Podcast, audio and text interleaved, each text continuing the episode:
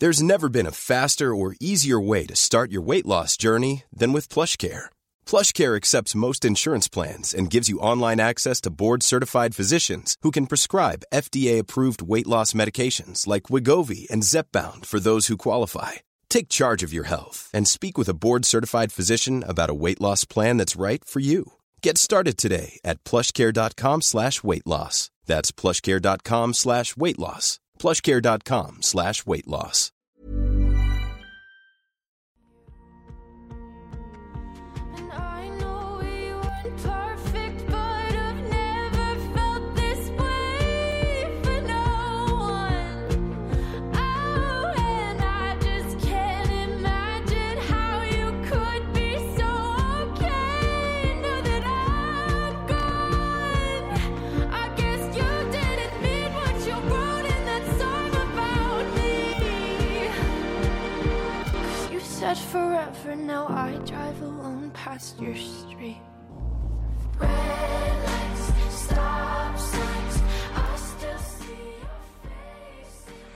¿Qué tal? ¿Cómo están? Muy buenos días. Bienvenidos a Bitácora de Negocios. Yo soy Mario Maldonado. Me da mucho gusto saludarlos en este lunes 28 de junio del 2021.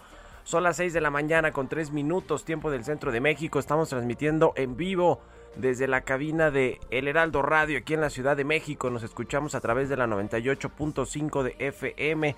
Mandamos también un saludo a Monterrey, Nuevo León.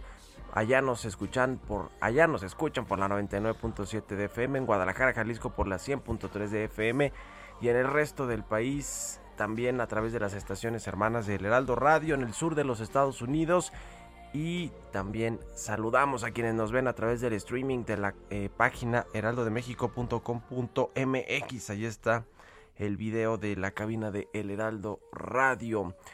Bueno, pues vamos a entrarle a la información, pero antes un poquito de música. Esta semana estamos escuchando las mejores canciones del 2021 durante el primer semestre que termina este miércoles. Canciones de acuerdo al portal cosmopolitan.com y esta es de Olivia Rodrigo. Driver's License es el título de la canción.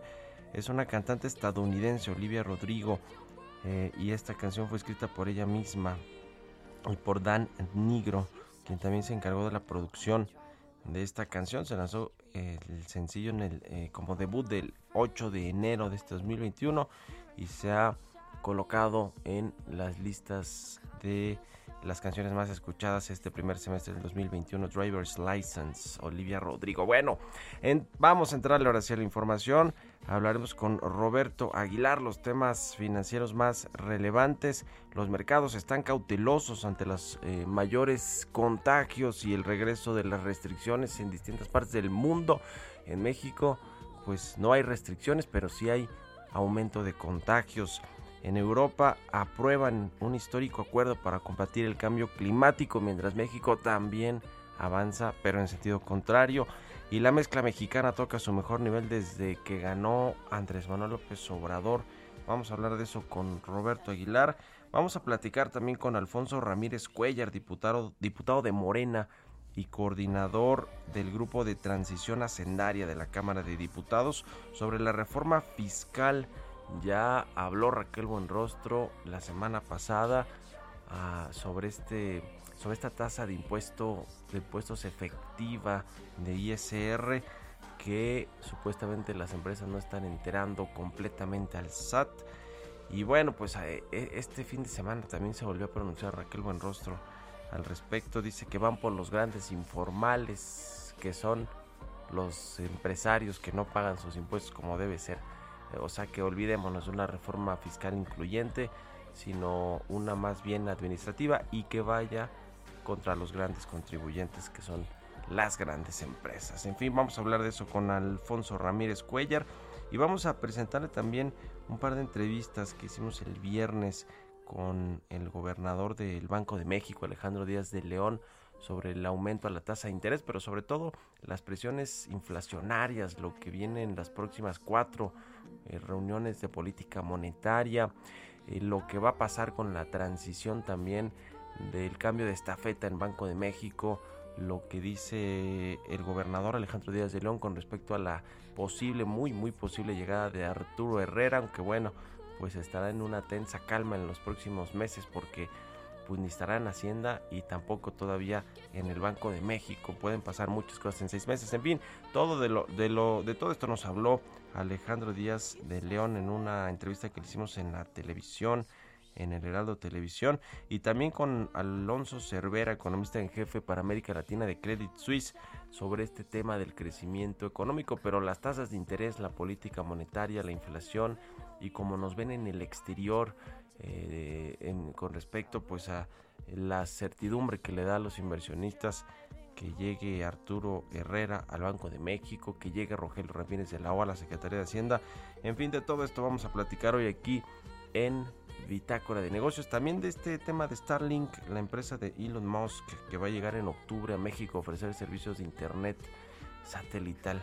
Vamos a entrarle a todos estos temas hoy aquí en Bitácora de Negocios, así que quédense con nosotros. Se va a poner bueno, es lunes lluvioso, pero bueno, con toda la energía. Quique llegó aquí co- corriendo, lo veo empapado con la lluvia que, que está cayendo todavía en esta mañana tempranito de lunes. Bueno, vámonos ahora con el resumen de las noticias más importantes para comenzar este día. Lo tiene Jesús Espinosa.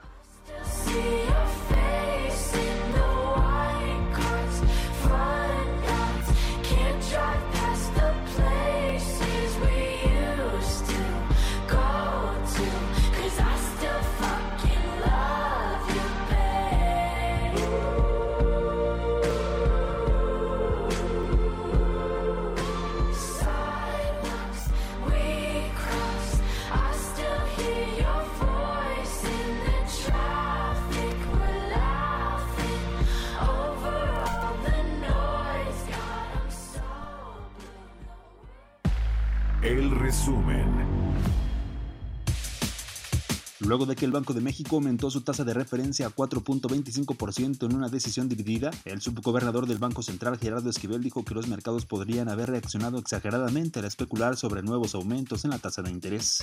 De acuerdo con el ministro Alberto Pérez Payán, la Suprema Corte de Justicia de la Nación rechazó la acción de inconstitucionalidad en contra de la reforma a la ley de hidrocarburos debido a la ausencia de firmas autógrafas en los documentos entregados.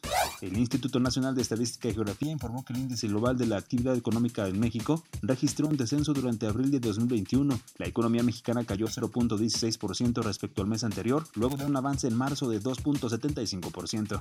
La Comisión Federal de Competencia Económica impuso durante 2020 multas por 874 millones de pesos, 2.8 veces más que en 2019 que ascendieron a 307.9 millones de pesos. Liliana Reyes, directora general de la Asociación Mexicana de Capital Privado, consideró que en momentos en que hay cambios en la regulación del sector energético, los fondos de inversión en proyectos de energía sufren mucho, por lo que dijo, es necesario que haya más diálogo para que todos puedan cumplir sus metas de manera eficiente. El Centro de Política y Administración Fiscal de la Organización para la Cooperación y Desarrollo Económicos señaló que México es el segundo mercado más grande del comercio digital en América Latina y el Caribe, con 28.8% del total por debajo de Brasil, con 32.5%. El resto de naciones de la región no rebasan el 9%, por lo que el IVA digital se considera que representa importantes oportunidades para recaudar más ingresos tributarios. Bitácora de negocios en El Heraldo Radio. El editorial.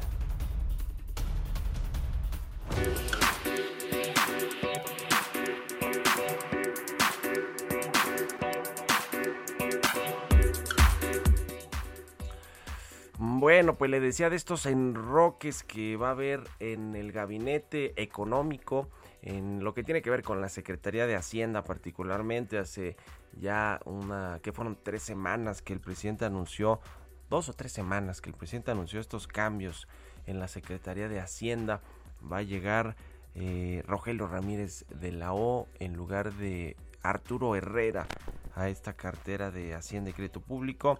Se prevé eh, que el cambio se haga a mediados del próximo mes, entre el 15 y el 17 de julio. Se prevé también que Rogelio Ramírez de la O, quien ya ha tenido las primeras reuniones con su equipo, pues eh, sustituya a la gente que trabajaba con Arturo Herrera o que trabaja todavía al subsecretario de Hacienda Gabriel Llorio, a la subsecretaria de Egresos Victoria Rodríguez. Y en lo que hace a Arturo Herrera, pues le eh, tocará pues eh, enfrentar seis meses, digo yo, de tensa calma, porque es más o menos lo que falta para que el presidente López Obrador lo proponga al Senado de la República como el nuevo gobernador de Banco de México. En seis meses pueden pasar muchas cosas, ¿eh? Y dentro de la propia Hacienda, eso, eso es lo que están pensando también. Estará en una tensa calma. Yo honestamente veo difícil que se caiga esa nominación de Arturo Herrera, sobre todo porque ya la anunció el presidente. Usted sabe que el presidente cuando anuncia algo, aunque no le vaya bien, lo trata de cumplir a rajatabla. Yo creo que eso va a suceder con Arturo Herrera. Sin embargo, son seis meses en los que en el país y en la economía pueden pasar muchas cosas. Mientras tanto, Rogelio Ramírez de la O pues tendrá eh, que eh, revisar todo el tema del paquete económico del próximo año, de la reforma fiscal, que ahí también yo escribo yo en mi columna de la Universal, creo que Rogelio Ramírez de la O no tiene margen de maniobra ni va a tener margen de maniobra. Por ejemplo, en el tema de la reforma fiscal, quien lleva mano ahí parece ser es Raquel Buenrostro, la jefa del SAT. La decisión de eh, pues no aumentar impuestos ni tasas ni crear nuevos impuestos es de ella y más bien hacer una reforma administrativa que vaya contra los grandes contribuyentes evasores dice Raquel de 500 mil millones de pesos al año por lo menos y Rogelio Ram- Ramírez de la O, ¿qué va a hacer? ¿Se va a quedar mirando lo que hace Raquel Buenrostro cuando el secretario de Hacienda es quien debe de llevar las riendas de un cambio fiscal, de un ajuste fiscal como el que se plantea o el que se planea hacer. Bueno, y con eh, respecto al presupuesto, al paquete económico, pues tampoco tendrá margen de maniobra porque el presidente pues tiene claramente eh, esta intención de que se mantengan los recursos para los programas sociales, para sus cuatro proyectos, sus cuatro proyectos de infraestructura. Y bueno, pues entonces, ¿qué margen de maniobra va a tener Rogelio Ramírez de la O? Pues no mucho, la verdad. Más bien tendrá que ceñirse, como lo hizo Arturo Herrera, a lo que diga el presidente López Obrador estrictamente y de ahí que pueda él manejar realmente la política económica y las finanzas públicas, pues la verdad no lo vemos. ¿Ustedes qué opinan? Escríbanme en Twitter, arroba Mario Mal a la cuenta arroba Heraldo de México. Economía y mercados.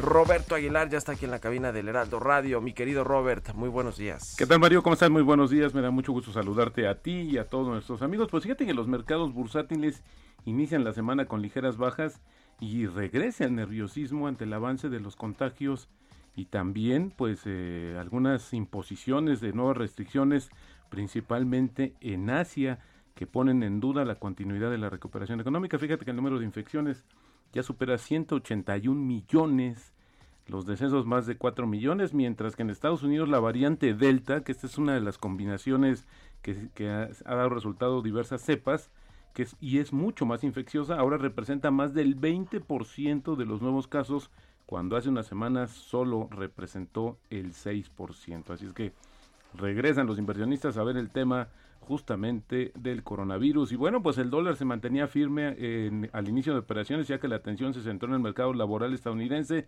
después de que los datos de inflación, inflación de la semana pasada fueran más suaves de lo esperado, lo que ha contribuido a calmar las preocupaciones sobre la reducción del estímulo por parte de la Reserva Federal. Entre la serie de indicadores económicos de esta semana, pues están los datos de nóminas del viernes, que son un punto clave, pero también está la confianza del consumidor, ventas, las ventas de vehículos, la tasa de desempleo y la balanza comercial.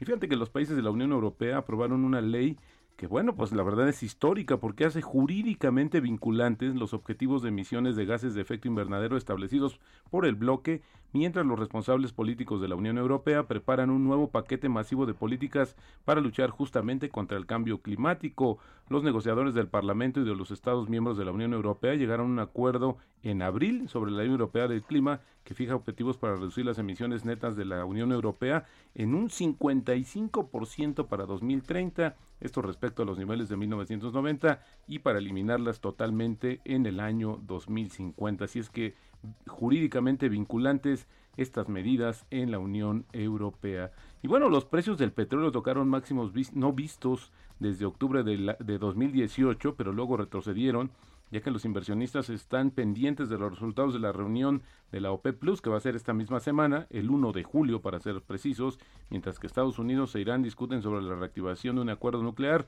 retrasando un aumento de las exportaciones del petróleo iraní. El crudo Brent tocó 76.1 dólares y el WTI 74 dólares. La mezcla mexicana cerró en 70.20 este 70.20 dólares, que es el mejor nivel desde eh, que Andrés Manuel López Obrador, el actual presidente del país, pues se alzó con la victoria electoral. Y bueno, también noticias eh, positivas. Fíjate que Volkswagen de México eh, anunció el fin de semana que prepara el regreso a las actividades de sus tres segmentos de manufactura a partir justamente de hoy y esto luego de los ajustes a su producción en los últimos meses causados por un, el desabasto global de semiconductores. La compañía afirmó que no puede descartarse posibles ajustes futuros, pero pues en realidad lo que estaba comentando también es que se retoman ya las actividades productivas en esta planta de Volkswagen. Y bueno, también fíjate que el fin de semana eh, el presidente Andrés Manuel López Obrador dijo que va a pedir a las autoridades estadounidenses, incluyendo al propio presidente Joe Biden, reabrir lo más pronto posible la frontera común cerrada a viajes terrestres no esenciales desde marzo de 2020 para frenar justamente la propagación del coronavirus. Pero también el fin de semana el Departamento de Estados Unidos informó que eh, amplió una vez más el cierre de las fronteras hasta el 21 de julio. Y bueno, también fíjate que está haciendo mucho ruido el tema del Salvador, Mario, que está poniendo en los ojos de todo el mundo por el tema de la aceptación como moneda corriente del Bitcoin, pero ya hubo una advertencia por parte de la calificadora internacional Fitch que dice que la ley de El Salvador que convierte al Bitcoin en moneda en curso legal, legal implica que los bancos se enfrentan a mayores riesgos, incluso el de violar las normas contra el lavado de dinero y el financiamiento al terrorismo. El tipo de cambio, Mario, cotizando en estos momentos en 19.86. La semana pasada tuvo la mejor en 13 meses y la frase del día de hoy, tanto desde el punto de vista de las acciones como de los bonos, un inversionista siempre quiere ir donde está el crecimiento. Esto lo dijo Bill Gross, que fue un cofundador de este fondo tan importante en el mundo, Pinco. Así es que bueno, pues sí, efectivamente, donde está la ganancia, ahí están los ojos puestos de los inversionistas.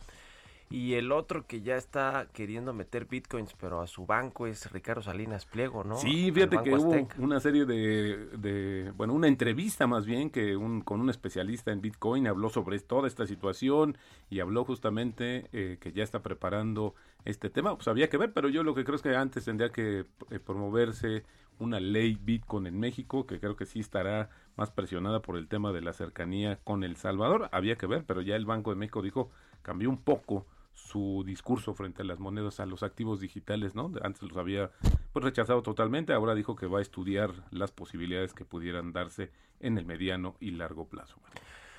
Pues sí, lo cierto es que Ricardo Salinas Pliego eh, basta con mirar su perfil de Twitter donde tiene únicamente el signo de Bitcoin, no dice ni que es empresario ni presidente de, de Grupo Salinas ni de TV Azteca, sino tiene un símbolo de Bitcoin eh, y es claro que en sus tweets, en sus mensajes en redes sociales, pues ha dejado ver su, su interés por esta moneda virtual o este activo virtual o esta criptomoneda.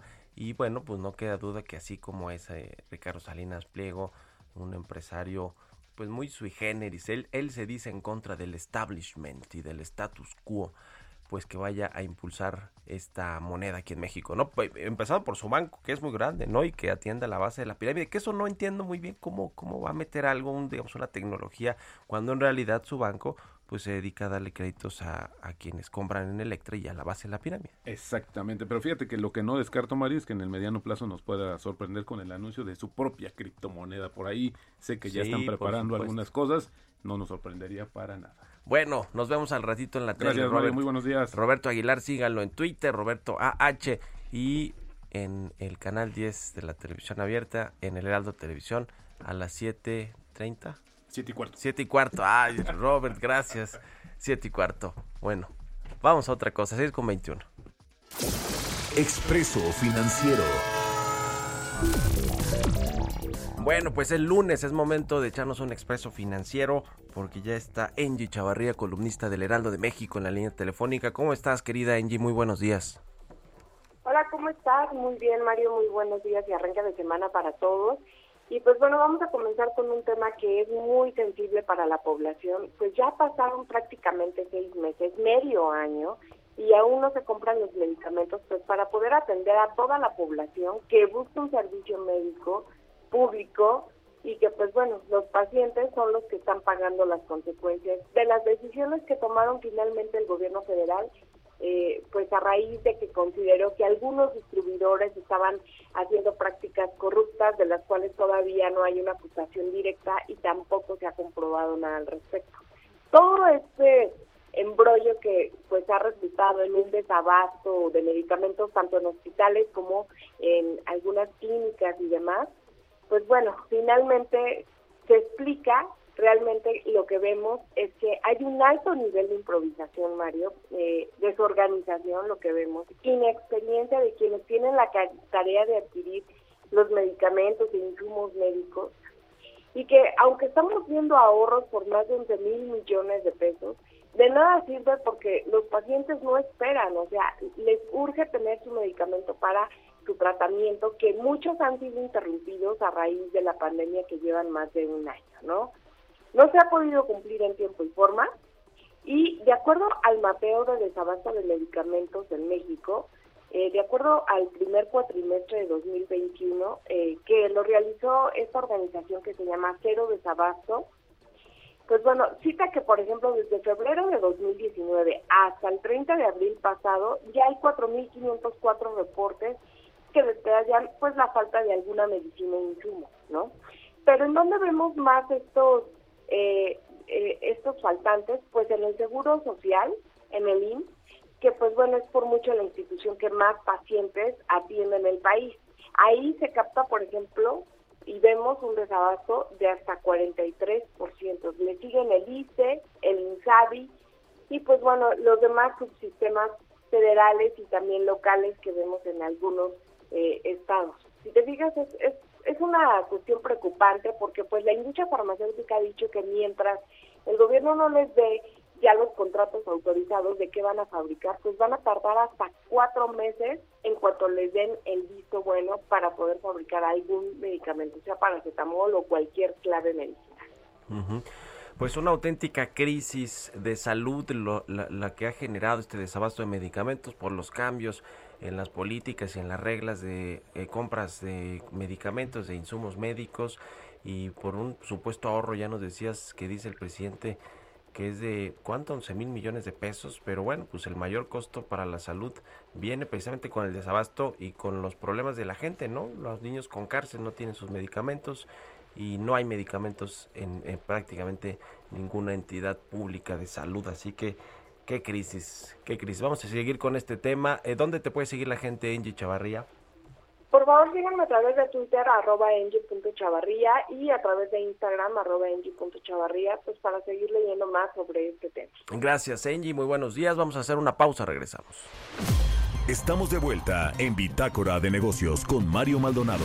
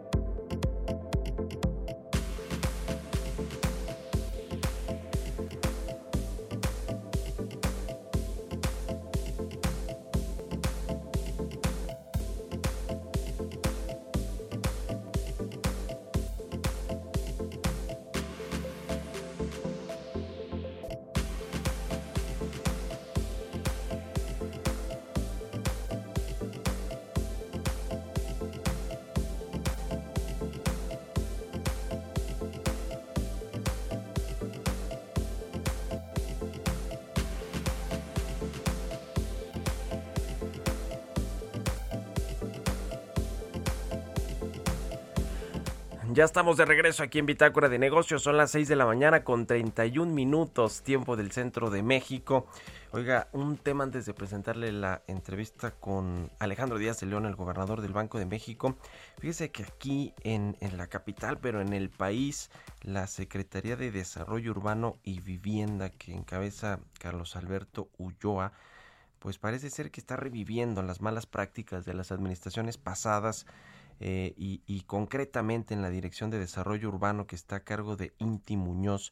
Ahí se han eh, dedicado, según versiones de empresarios, a intimidar a las marcas y a las empresas que utilizan la publicidad exterior como medio de difusión. Se dice que les han enviado correos electrónicos, mensajes por redes sociales, documentos sin número de oficio que por lo tanto no tienen validez oficial y que son enviados por, por su colaboradora, la colaboradora de Inti Muñoz, Andrea Alvear Aceves, en los cuales solicita el retiro de la publicidad con el argumento de que es ilegal. La Constitución de la Ciudad de México establece en uno de sus artículos, el número 53, en el apartado B, que es una atribu atribución exclusiva de las alcaldías, todo lo relacionado con este tema de los anuncios, la publicidad exterior, sin distinguir entre vías primarias y secundarias.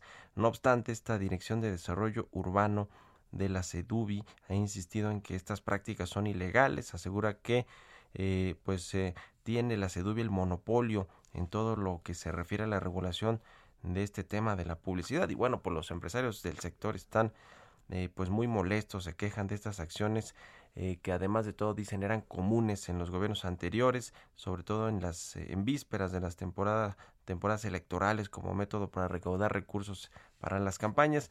Y bueno pues para terminar los funcionarios de esta dirección de desarrollo urbano pues vienen del gobierno de Miguel Ángel Mancera que está pues en el ojo del huracán por muchos temas de pues de temas inmobiliarios este cártel inmobiliario en la Ciudad de México ahora también por la línea 12 del metro.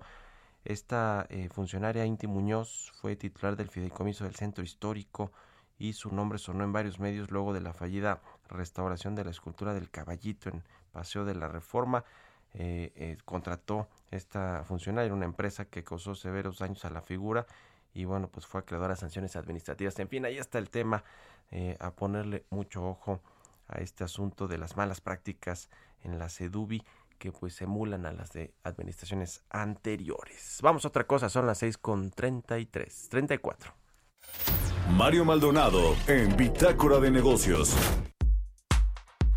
Bueno, le decía que el, el, el, viernes pasado platicamos con Alejandro Díaz de León, el gobernador del Banco de México, en el Heraldo Televisión, en las noticias de la mañana, sobre varios temas importantes, por supuesto el aumento sorpresivo de 25 puntos base a la tasa de interés del el jueves pasado, pero también de lo que viene con la transición del cambio de estafeta con Arturo Herrera, lo que le desea el, el titular todavía del Banco Central y otras cosas que tienen que ver pues con su futuro y con el futuro de la política monetaria. Vamos a escuchar parte de esta entrevista que le hicimos al gobernador del Banco de México.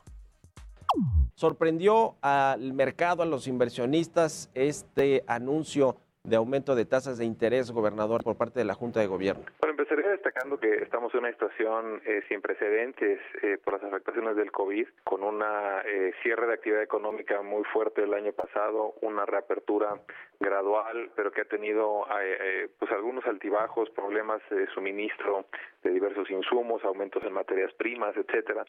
Y esto ha creado un entorno muy complejo para la inflación, porque si bien este, hubo una contracción muy marcada el año pasado, para este año se espera una recuperación vigorosa de la mano de eh, las vacunas y, un poco el gasto, especialmente en Estados Unidos. Para la economía mexicana hemos revisado los pronósticos de crecimiento al alza. Eh, nuestro escenario central es del 6% para este año. En ese en este entorno y con esta, digamos, por el lado de la producción, esta eh, efectos todavía no superados de, de esta reapertura, eh, se han visto presiones de precios mayores a las que se habían anticipado. Hemos ajustado nuestras expectativas de, y pronósticos de inflación en eh, el, último informe trimestral e inclusive lo que dimos a conocer es que el dato de la quincena, primera quincena de junio muestra también algunas presiones adicionales. Y si bien la naturaleza de estos choques son de carácter transitorio y deberían de incidir en un plazo corto eh, sobre la sobre los precios, sí consideramos que ya el nivel que tiene la inflación, tanto general como subyacente, como la dinámica que ha tenido ya acumulada por varios meses, es un riesgo para la formación de precios y las expectativas de inflación. Lo que no queremos es que eh, diferentes formadores de precios en la economía que están pensando este, si revisar o no sus precios al alza, pues piensen que este escenario de, de aumento de la inflación va a ser eh, persistente, sino todo lo contrario que, que Sí. identifiquen que es más bien un chipote y que los precios deberán de regresar a la meta de 3%. Ujú. ¿Es suficiente un aumento de eh, 25 puntos base a la tasa de interés para que la inflación ceda en el corto plazo de acuerdo al- a las perspectivas que tiene el Banco Central, gobernador? Por lo mismo que, que comentaba de lo eh, rápido que ha cambiado el entorno y, que esto puede eh, pues seguir cambiando en los siguientes eh, meses, pues eh, la Junta de Gobierno siempre ha tratado de ser muy muy cauta en cuanto a no dar una, una guía o una claridad respecto a acciones futuras. Eh, lo que sí está, lo pondrá sobre la mesa es que estamos evaluando cuál es la mejor contribución que puede tener la postura monetaria para que este proceso sea ordenado eh, y las si- siguientes acciones se tomarán en función del comportamiento de, de estas pues del entorno económico. ¿Sigue siendo el tipo de cambio, gobernador, uno de los factores eh, que inciden de forma considerable en la inflación y en las perspectivas de inflación? sigue siendo un, un- elemento importante eh, y sobre todo en un entorno de pues de volatilidad y de, y de incertidumbre como, como el que enfrentamos no no tenemos nosotros un objetivo ni ningún rango este ni mucho menos para el tipo de cambio siempre hemos buscado que se determine por eh, pues por las condiciones de la economía y ha sido una variable que, que denominamos que, que absorbe choques cuando la economía los enfrenta y eso significa que puede moverse superó los 25 pesos por dólar el año pasado en los momentos más eh, preocupantes del- del- de la pandemia eh, y ahora se ha, ha tenido un mejor comportamiento seguirá ligado a las decisiones de la Reserva Federal en la medida que eso determina pues el rebalanceo de portafolios a nivel global, pero también estará eh, influido por las decisiones y las condiciones de, nuestra economía, in- incluyendo la postura de política monetaria. ¿Va a afectar el- la recuperación económica, eh, gobernador, este aumento de la tasa de interés? Nuestro e- escenario, nuestro pronóstico sigue siendo de un crecimiento de 6% para, para este año, con el intervalo de 5 a 7%. Eh, consideramos que eh, los elementos de soporte de esa recuperación, tanto por la demanda externa como por el proceso de normalización en algunos rubros y sectores que habían estado pues más eh, con mayores eh, retos de distanciamiento, eh, le darán soporte a, esa, a ese pronóstico y también 3% hacia el año siguiente. ¿Cómo, ¿Cómo afecta el aumento de la tasa de referencia del Banco de México al sector financiero y en general a quienes tienen un crédito, eh, gobernador, un poquito más explicativo este tema para el auditorio que no, digamos, tiene el conocimiento más técnico? Yo, yo, diría que hay dos efectos. Uno es el de, el de muy corto plazo, que sí incrementa en 25 puntos base, que es una cantidad eh, menor eh, el costo del financiamiento de quien se está financiando eh, a tasa variable o revisa este, su tasa de interés de manera frecuente. Pero lo, lo que lo que destacaría es que al confirmar eh, el objetivo de una inflación baja y estable, ayuda a que también las tasas de interés eh, hacia adelante y las de mayor plazo se mantengan bien contenidas. Eh, es muy importante que quien tiene pues un crédito hipotecario, etcétera, lo pueda seguir haciendo a tasas eh, relativamente reducidas. Y si nosotros podemos controlar eh, este pues eh, aumento en la inflación y que no se traduzca en aumento de expectativas de inflación o más duraderos estos incrementos, contribuimos a que las tasas en general estén más ordenadas y en niveles menores. Gobernador, por último, el presidente López Obrador ya anunció que va a, proponer a un nuevo gobernador de Banco de México. Falta todavía seis meses, pero ya lo anunció el presidente Arturo Herrera, actual secretario de Hacienda. Eh, ha dicho que hay buena relación. ¿Cómo eh, pues va a asumir este, este cambio y cuál es, quiero preguntarle también, el futuro de Alejandro Díaz de León después de este cambio de estafeta? Con gusto. En cuanto a la primera de, las preguntas, eh, pues claramente es una facultad del, del Ejecutivo hacer esa, esa designación. A Arturo Herrera lo conozco desde que fue eh, subsecretario y, en su posición también de secretario. Tenemos una eh, muy buena comunicación y ha habido, yo diría, inclusive una relación muy constructiva eh, en muchos temas y en muchos ángulos de, trabajo y eh, le desearía el mayor de los éxitos y en la mayor normalidad institucional posible.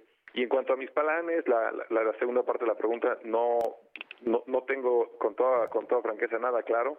Estoy muy concentrado en esta en esta parte. Ya habrá tiempo para para pensar esa esa parte.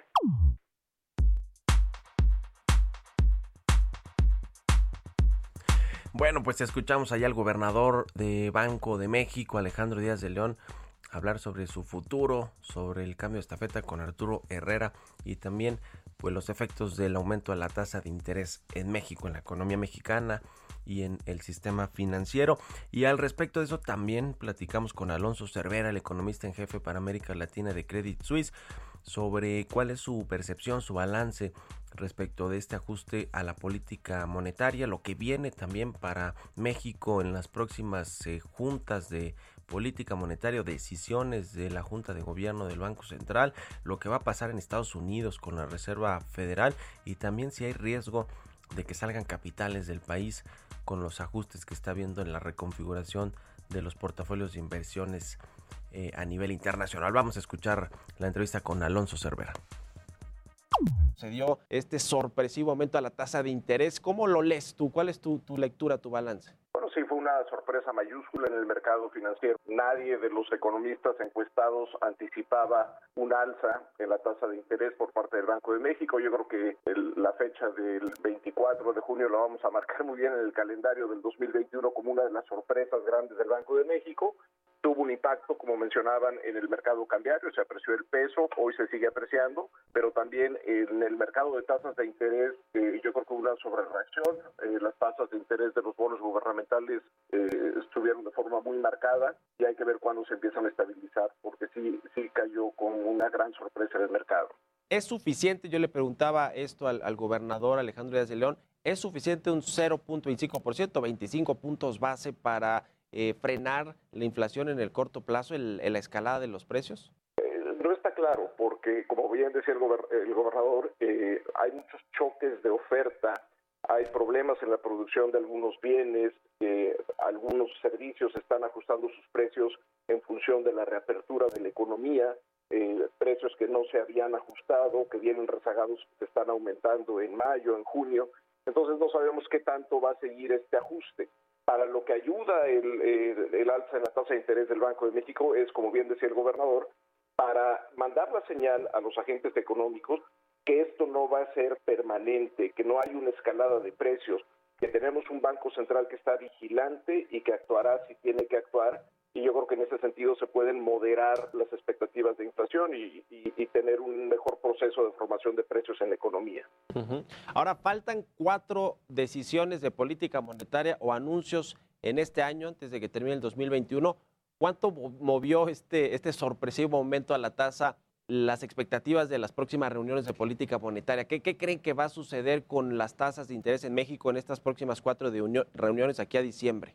Bueno, pues el mercado, esto es importante, Mario. Eh, si nos fijamos en los precios de los activos, en- y perdón por ser algo técnico en esta respuesta, lo que las tasas de interés están implicando eh, hoy en día es que van a haber aumentos adicionales en cada reunión de 25 puntos base o más de aquí a que termine el año. Eso es lo que los precios de los activos dicen. Si le preguntan a los economistas, tal vez los economistas tendremos otra respuesta. Habrá que ver qué encuestas salen, cuándo se publican, seguramente modificaremos nuestras expectativas. Y, termino con lo siguiente. ¿Qué va a hacer el Banco de México en las siguientes reuniones? Es sumamente eh, incierto. Va a depender de cómo viene la inflación. Si la inflación cede, eh, las presiones fueron temporales, se disipan, puede ser que el Banco de México ya no haga nada y que este Sí. haya sido un ajuste de una sola vez. Sin embargo, si la inflación sigue sorprendiendo de forma recurrente, pues deberíamos esperar que el Banco de México siga subiendo su tasa. Otra vez, es un entorno muy incierto y, y habrá que esperar y ver cómo vienen los datos para tratar de adivinar qué es lo que va a hacer el banco. ¿Y va a afectar la eh, recuperación económica, por lo menos estas proyecciones que se eh, iban ajustando al alza cada vez eh, más? Eh, ¿Tú crees que sí le va a pegar al tema del crecimiento económico este año? Yo no creo, Mario. Yo creo que es, si, si, si el, el ajuste en la tasa es pequeño, 25 o 50 puntos base, no creo que tenga un impacto mayor en la economía. Y yo creo que de lo que sí hay que estar bien alertas y bien atentos es qué pasa con la pandemia. Porque las noticias más recientes no son favorables, sabemos que esta variante Delta puede ser eh, muy eh, peligrosa y por ahí puede haber un mayor ajuste en la actividad económica si nos mandan a casa, si cierran actividades. Ese es un riesgo mucho mayor para la actividad económica que el riesgo que pueda venir por el lado de las tasas. Historias empresariales.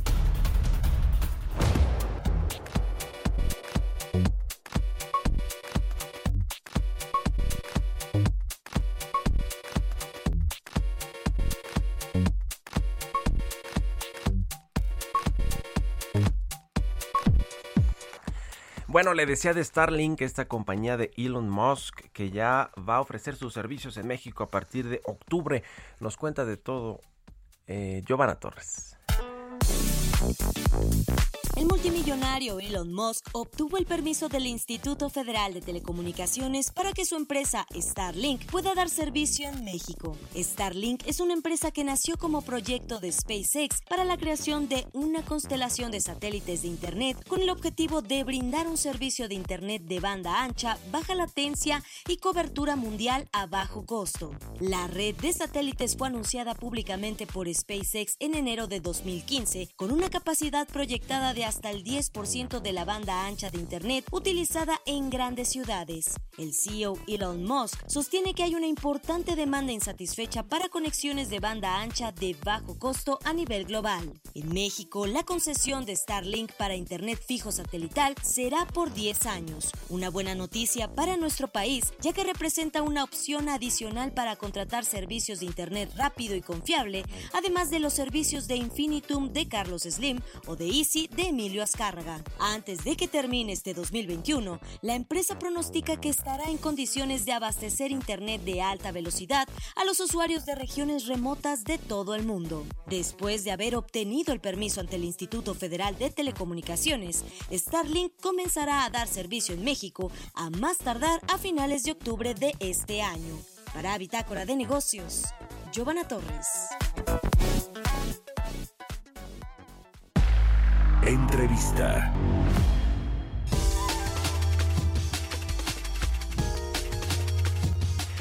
Y bueno, vamos a platicar más sobre la reforma fiscal que va a proponer el gobierno federal, que tendrá que discutirse en el Congreso, en la Cámara de Diputados y Cámara de Senadores. Vamos a platicar con Alfonso Ramírez Cuellar, diputado de Morena y coordinador del Grupo de Transición Hacendaria en la Cámara de Diputados. Diputado Alfonso Ramírez Cuellar, muy buenos días.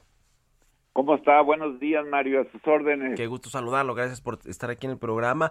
Pues eh, ya la jefa del SAT, Raquel Buenroso, adelantó algo de lo que va a estar contenido en esta reforma fiscal o propuesto por lo menos por el gobierno federal, que los grandes contribuyentes paguen una tasa efectiva de ISR pues eh, eh, mayor a la que pagan actualmente, que no necesariamente significa un aumento de impuestos o un aumento en la tasa. Eh, en, el, en el Congreso, en la Cámara de Diputados, en la fracción de Morena, ¿cuál es la perspectiva que se tiene para la reforma, diputado? Bueno, mire, yo creo que el anuncio hecho por la jefa del SAT es un elemento muy positivo, eh, inicia una etapa de justicia, de justicia fiscal para que todos contribuyamos de mejor manera eh, al sostenimiento eh, financiero del Estado mexicano y el cumplimiento de sus responsabilidades. Eh, en estos momentos el grupo eh, de, legisladores estamos trabajando también sobre requerimientos de gasto. Creo que es fundamental poner una gran atención, eh, llenarnos todos de la preocupación por el, el, estado que guarda en estos momentos el sistema de salud, eh, antes, pero sobre todo con la pandemia, eh, las cosas se han agravado. Eh, tenemos una nueva legislación que nos obliga a la atención y a la cobertura universal, a los medicamentos gratuitos y suficientes y a un mejor servicio, sobre todo un servicio de calidad independientemente de la situación laboral y del acceso a los sistemas de seguridad social uh -huh. como el ISTE o el seguro. Entonces yo creo sí. que este es un tema que nos debe de llenar de mucha preocupación ver cuánto necesitamos en una primera etapa en los próximos tres años. Sí, Lo mismo sí. en el caso del sistema educativo, las cosas después de la pandemia, no solamente para la reapertura, sino para resolver el rezago, el abandono, pues de cientos de miles, quizá de más de un millón de alumnos de los servicios educativos, pues también tiene que ser valorado, eh, amén de las reformas constitucionales y legales que hemos realizado en la actual legislatura. Y así está también el tema del agua y sobre todo el de la generación del empleo y la obligación de una mayor intervención eh, eh, por parte del Estado para incrementar las inversiones públicas y privadas. Sí, Yo creo que si analizamos con mucha fuerza, con mucho detenimiento, estos requerimientos de gasto que estamos abordando pues, con la iniciativa privada, con los sectores académicos, con mucha gente especialista, pues nos darán cuenta de que necesitamos romper la inercia, cambiar este, el enfoque, eh, consolidar todo el sistema de bienestar social que se ha construido en estos últimos años y al mismo tiempo también hacer del último periodo eh, del gobierno del presidente López Obrador una fuerte inversión en servicios públicos y en obra pública. Este asunto de ir contra los grandes contribuyentes, diputado, usted había propuesto una, un impuesto a los ricos, a las grandes fortunas. ¿Va en ese sentido, aunque no necesariamente, digamos, va- indirectamente? Va, son cosas este, distintas. Aquí lo que estamos eh, haciendo notar, pues es la pobreza del pago efectivo de las grandes corporaciones, del impuesto sobre la renta. y Yo creo que está pendiente también todos los temas de progresividad fiscal, de revisión de el presupuesto de gastos fiscales, que es inmenso, que muchas veces eh, es producto de negociaciones sectoriales muy eh, antiguas que datan de los 70, 80, de los años 80 y que no se han modificado y que re- requerimos revisarlo. Lo mismo el de las empresas de comercio electrónico. Es decir, es una gama muy amplia pues, que tenemos que analizar, pero lo más importante es ponernos de acuerdo cómo vamos a financiar los nuevos requerimientos en materia de salud, de educación, de agua Y de generación de puestos de trabajo. Yo creo que ahí es el debate principal donde se tiene que dar.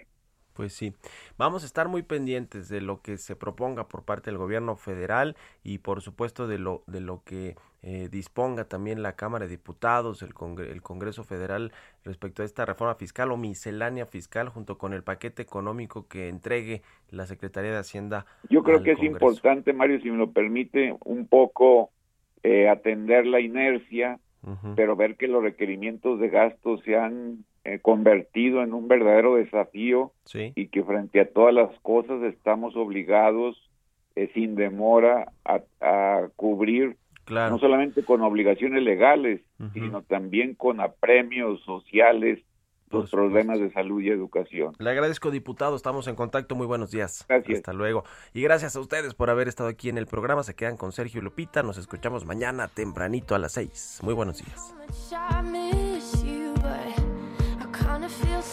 Esto fue Bitácora de Negocios con Mario Maldonado, donde la H suena y ahora también se escucha. Una estación de Heraldo Media Group.